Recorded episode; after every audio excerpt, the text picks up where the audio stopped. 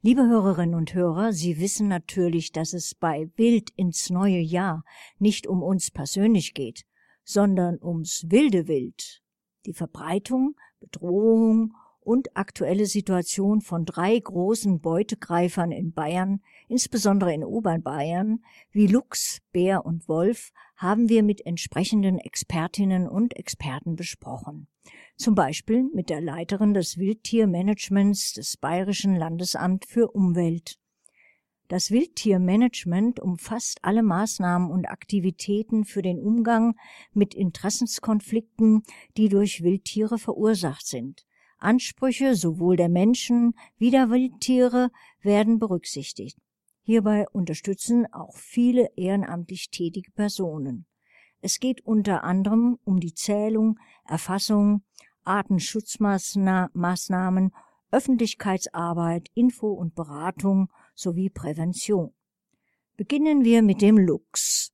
Welche Managementaufgaben für ihn speziell angesagt sind, wird Ihnen nun Frau Hüßlein, Frau Huslein, Entschuldigung, Leiterin des Wildtiermanagements des Bayerischen Landesamt für Umwelt im Interview mit Kollegin Ramona Rösch ausreichend schildern. Frau Huslein, vielen Dank für Ihre Zeit. Wie ist denn die Situation der Luchse in Bayern aus Ihrer Perspektive? Der Luchs wurde ja mitten, Mitte des 19. Jahrhunderts bei uns ausgerottet. Und erst seit einigen Jahrzehnten kehrt er langsam wieder zurück, auf der, ausgehend von einem Auswilderungsprojekt in Tschechien. Das heißt, er kommt aus Osten wieder zu uns zurück. Und äh, im Grenzbereich zwischen Tschechien, Österreich und Deutschland, eben dann Bayern, Bayerischer Wald bei uns, hat sich in den letzten Jahrzehnten sukzessive eine Luchspopulation entwickelt, die aber eben noch nicht für sich allein überlebensfähig ist. Ähm, die EU bewertet äh, im Rahmen von ihren äh, Flora-Fauna-Habitat-Richtlinien-Vorgaben alle sechs Jahre den Erhaltungszustand vom Luchs neu und derzeitig ist die Bewertung ungünstig bis schlecht. Weshalb kann sich die Population der Luchse aktuell nicht stabilisieren? Ähm, es gibt einfach zu wenige Tiere bisher. Und ähm, wenn es sehr wenige Tiere gibt, dann ist ja die Gefahr groß, dass man sie auch wieder komplett verliert. Und deswegen ist diese Tierart bei uns besonders und streng geschützt. Sie fällt unter verschiedene äh, Gesetze, zum Beispiel eben auf der europäischen Ebene unter die Flora-Fauna-Habitat-Richtlinie in den Anhängen 2 und 4 ist der Luchs mit seinen Lebensräumen benannt. Im Bundesnaturschutzgesetz ähm, wird er benannt und ist eben gemäß diesen äh, Regularien eine besonders und streng geschützte Tierart, wo es darauf ankommt, ihm wieder Lebensräume zu entwickeln, möglich zu machen, wo er überhaupt sich fortpflanzen kann und eben die Population sich wieder stabilisieren kann. Was für Projekte zum Schutz des Luchs in Bayern gibt es aktuell? Und wo findet man die? Ähm, das Bayerische Landesamt für Umwelt ist zuständig für das Wildtiermanagement große Beutegreifer in Bayern. Zu diesen großen Beutegreifern gehören Bär, Luchs und Wolf. Da ist ein zentraler Punkt, dass wir äh, für das Monitoring zuständig sind, dass wir eben erheben, wo diese Tierarten bei uns tatsächlich vorkommen. Das ist dann die Grundlage der Bewertung auch auf europäischer Ebene, wie es diesen einzelnen Tierarten geht. Und beim Luchs haben wir insbesondere Monitoring dort, wo wir auch schon wissen, dass er vorkommt, nämlich in diesem Grenzraum zu Österreich und Tschechien, in dieser grenzüberschreitenden Population. Ähm, dort ähm, gab es vor einiger Zeit ein länderübergreifendes Projekt, um eben die Gesamtpopulation auch ähm, feststellen zu können und äh, deren äh, Zahl der Tiere dort äh, zu zählen und äh, die Mortalität und ähnliches ähm, zu erforschen. Und es gibt inzwischen auch ein dauerhaftes Monitoring-Projekt zwischen den Nationalparken, die sich dort an der Grenze treffen. Auf bayerischer Seite Nationalpark Bayerischer Wald, auf tschechischer Seite der Nationalpark Schumava. Können Fährtenleser bei der Spurensuche helfen? Wie wird aktuell der Bestand der Luchse gemonitort? Wie werden Luchse gefunden und gesucht? Für das Monitoring ist für uns das Hauptmittel erstmal tatsächlich die Fotofalle. Gerade bei Luchsen ist die Fotofalle ein sehr gutes Mittel, wenn ich eine Idee habe, wo die Luchse sich fortbewegen.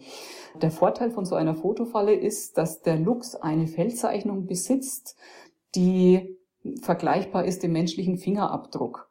Das heißt, wenn ich einen Luchs von beiden Seiten fotografiere und von einer anderen Stelle ein Bild habe von einem Luchs, dann kann ich vergleichen, ist es tatsächlich das gleiche Individuum, ist es das gleiche Tier oder sind es verschiedene Tiere. Und das ist natürlich ein großer Vorteil gegenüber einem Fußabdruck, den ich zum Beispiel irgendwo finde. Eine andere Möglichkeit, wirklich Tiere individuell festzustellen, ist dann, wenn ich einen genetischen Nachweis erbringen kann. Das heißt, wenn ich zum Beispiel eine Losung, also eine Kotausscheidung oder Haare von einem Luchs finde oder eventuell auch ein Beutetier, das er gerissen hat und dort Genetik nehme. Das sind so Möglichkeiten, tatsächlich einzelne Individuen dann äh, gegeneinander abzugrenzen und zu schauen, wie viele verschiedene Tiere habe ich in dem Bereich. Dieses Spurenlesen, was Sie angesprochen haben, das ist vor allem dazu da, um festzustellen, sind überhaupt Luchse in diesem Bereich ähm, da. Können Freiwillige beim Monitoring unterstützen? Ähm, es gibt keine speziellen Schutzprojekte, die wir für Privatpersonen mit angelegt haben. Aber Sie können selbstverständlich jederzeit, ähm, wenn Sie eine Beobachtung gemacht haben, die an uns melden, an das Bayerische Landesamt für Umwelt, an die Fachstelle große Beutegreifer. Per E-Mail nehmen wir gerne Hinweise entgegen und gehen denen dann auch nach, ob das tatsächlich ähm, ein Luchs oder gegebenenfalls auch ein Wolf war und melden dann auch zurück, was unsere Erkenntnisse sind. Sehr gut ist es natürlich, wenn man in so einem Fall dann auch ähm, Fotos macht von Spuren, die man gefunden hat oder gegebenenfalls vielleicht auch eine Aufnahme von einer Lautäußerung hat, wenn man sich äh, sicher ist, dass dort irgendwo vielleicht ein Luchs oder ein Wolf gerufen oder geheult haben könnte, dann ist sowas natürlich auch wertvoll. Oder Ab und zu passiert es tatsächlich auch, dass wir Fotos bekommen von äh, Tieren, die eventuell ein Luchs oder ein Wolf sein könnten. Und auch sowas ähm, begutachten wir dann. Und ab und an ist auch sowas dann ein eindeutiger Nachweis für einen Wolf oder einen Luchs. Können Sie unseren Zuhörerinnen noch erklären, warum man keine Angst haben muss, wenn man einen Luchs entdeckt? Man muss vor allem deshalb nicht in Panik geraten, weil das schlichtweg dann nicht passieren wird, wenn irgendjemand äh, Menschliches auf dem Schulhof unterwegs ist. Der Luchs ist ein extrem menschenscheues Tier und ein mit Kindern belebter Schulhof ist ein Bereich, den er absolut meiden würde.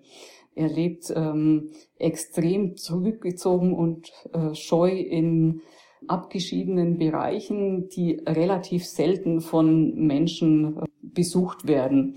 Wenn Menschen in Waldgebieten unterwegs sind, in denen ein Luchs lebt, dann wird er auch vor allem dann unterwegs sein zu Zeiten, in denen die Menschen dort nicht unterwegs sind. Und der Luchs wird immer schneller vor den Menschen Reis ausnehmen als ein Mensch vor dem Luchs. Vielen Dank für das Gespräch. Dankeschön. Gerne geschehen.